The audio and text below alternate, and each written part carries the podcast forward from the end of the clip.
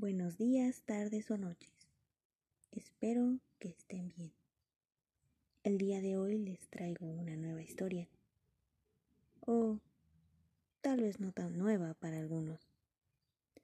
Una leyenda del México colonial. Espero sea de su agrado.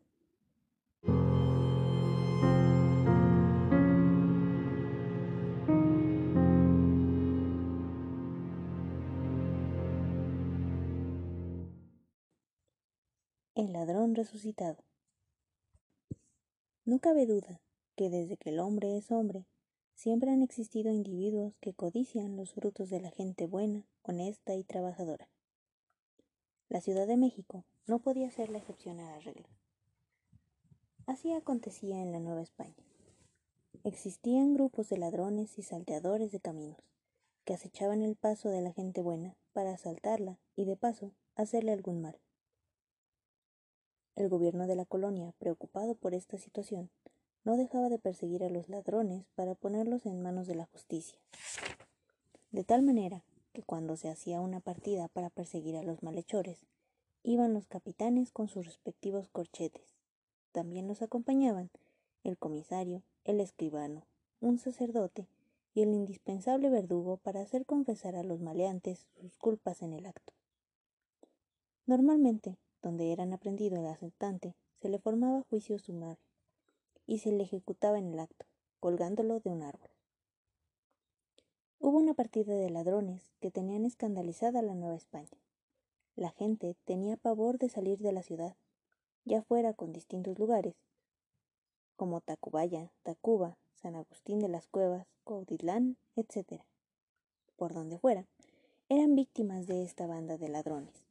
Por ello, y con justa razón, todos estaban aterrorizados en la ciudad, pues no nada más se quedaba en el asunto de, de los asaltos, en ocasiones había heridos y hasta muertos. Cuando había necesidad de salir de la ciudad, se solía ir armado hasta los dientes. Para la defensa en caso de ser atracados y de noche, por supuesto, se evitaba lo más posible tener que salir, pues era jugarse la vida.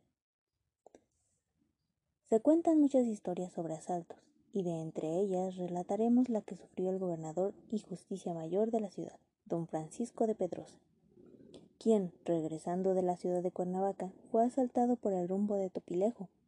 El producto del asalto era cuantioso, pues don Francisco venía de recoger los tributos anuales de ese rumbo, por lo que podemos imaginar lo grande que resultaba el botín para los malhechores.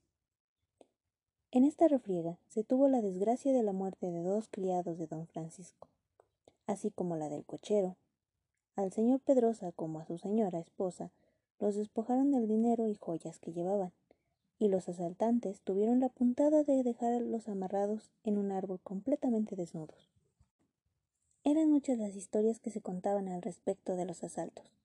Los hacendados que venían a la ciudad eran atracados, quitándole las joyas y dinero así como el producto de transacciones comerciales que venían a realizar a la ciudad. También se cuenta que en una ocasión fueron asaltadas las mulas que venían de las minas de Pachuca. Esto ya constituía un desencanto a la autoridad, pues dichas mulas traían atadas al pescuezo unas campanillas para hacer público y notorio que eran los animales que transportaban la plata del rey, y traían a sus costados los escudos reales, por lo que cuando pasaban las caravanas, la gente de bien las veía con mucha reverencia. Todos estos sucesos tenían ciertamente indignadas a las autoridades, que ya no sabían qué hacer, pues ya era cosa de todos los días y en todas partes. Salían partidos de capitanes con sus corchetes a perseguir a los malhechores, pero con nulos resultados. Mientras tanto, la gente de la ciudad hacía donativos, ya fuera en especie o dinero, para sufragar los gastos que ocasionaba el perseguir a estos delincuentes. Se asistía a oficios religiosos, se rezaban novenas y se le pedía al Cristo milagroso realizar el milagro de detener a esas bandas de forajidos. En todas las reuniones y, y tertulias era el tema de conversación. Con él empezaba y con él terminaba haciéndose relatos pavorosos de los últimos hechos de estos bandoleros. Por fin un día, después de largas persecuciones, cayó en manos de la justicia la tan temida banda de maleantes. La gente de bien empezó a respirar con más tranquilidad al enterarse de que por fin estos delincuentes se encontraban ya en poder de las autoridades. Pero lo que sí fue sorpresa y dejó a todos perplejos fue conocer el nombre del individuo que capitaneaba a los forajidos. El, cabecilla de la banda era don Antonio de Araiza, hijo del famoso don Sebastián de Araiza y de la Torre, caballero de la Orden del Hábito de Cristo y muy respetado por la sociedad entera. Don Sebastián se había distinguido por ser una persona muy católica, benefactor de los pobres y llevar una vida austera pese a su riqueza, llevando las penas con mucha resignación. En cambio, su hijo, don Antonio, era todo lo contrario, alegre, parrandero y derrochador del dinero a manos llenas. Físicamente era una persona de gran estatura, fuerte, ágil y gallardo, con sus enormes bigotes peinados como cuernos. Vestía además con ropas de seda, se adornaba con joyas y portaba siempre en el cinto su daga y su espada. Su carácter era impulsivo y cruel. No tenía respeto a nada ni a nadie. Su único objetivo en la vida era divertirse, comiendo y bebiendo hasta hartarse, y rodeado de hermosas mujeres a las cuales pagaba abundantemente por sus placeres.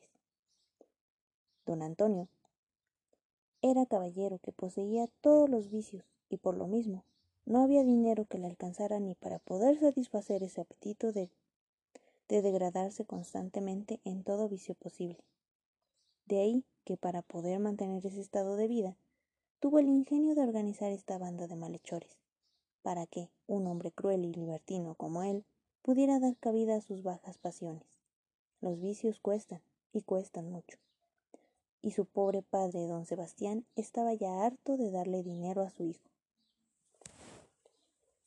Los cómplices de don Antonio no eran tampoco pobres ni raterillos, sino que también eran hijos de familias de alta alcurnia de la ciudad, pero llevados desgraciadamente por una vida desenfrenada, acabaron por embrutecer su alma.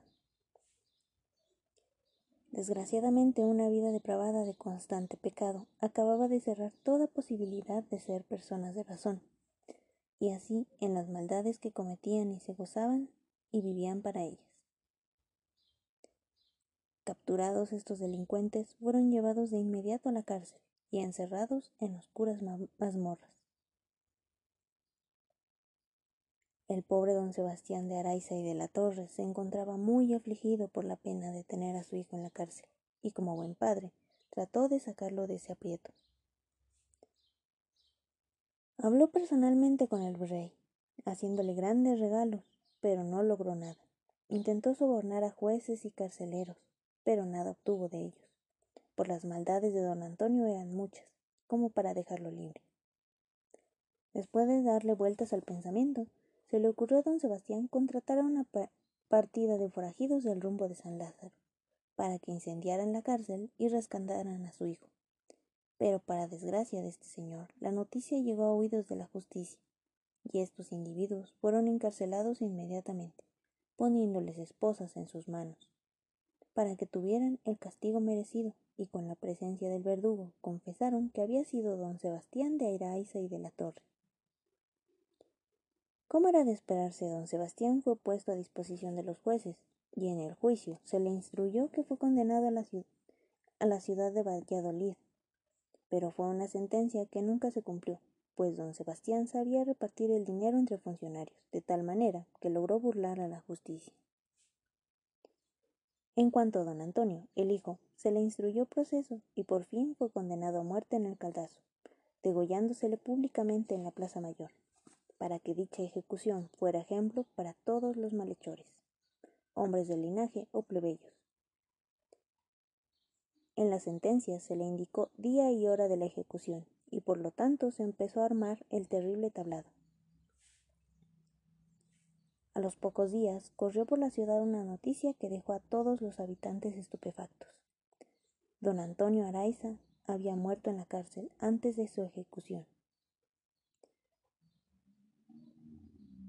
Las malas lenguas decían que lo habían muerto en la cárcel porque al ser de linaje y para que no sufrieran el caldazo, habían preferido darle una muerte más suave.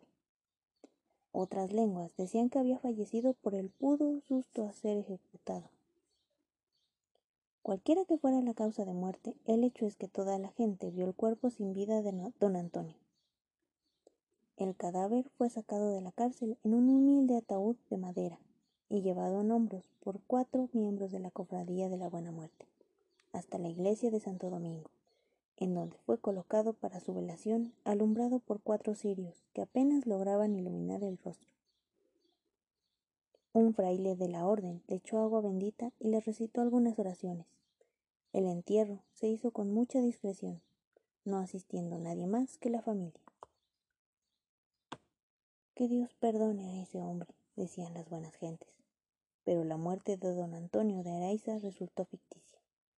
Sucedió que en la cárcel le dieron un bebedizo que lo dejó dormido bajo apariencia de muerte. Se dice que su padre don Sebastián sobornó a los oidores para hacer toda esa simulación, hasta el supuesto entierro, y todo para liberarlo de que lo degollaran en la Plaza Mayor. Aconteció que después de haberlo enterrado en el convento de Santo Domingo, este señor reapareció vivo en España, y muchos habitantes de la Nueva España le vieron en la ciudad de Madrid. Como era su costumbre, vestido con lujo, derrochando el dinero a manos llenas, y rodeado de bellas mujeres, que eran pagadas en demasía por su amor.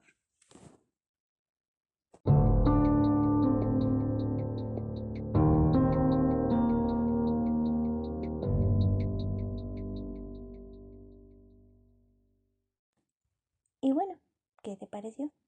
Espero haya sido de tu agrado. Si te interesa seguir escuchando historias así, no olvides seguirnos. También, si te interesan los libros, puedes seguirme por mis demás redes sociales. En Instagram y TikTok puedes encontrarme como el librero de Beth. Mientras que en Facebook puedes encontrar la página oficial llamada Una palabra no basta. De igual manera, puedes buscar el blog El Librero de Beth y puedes leer nuestras reseñas completas. Muchas gracias por escucharnos. Nos vemos la próxima.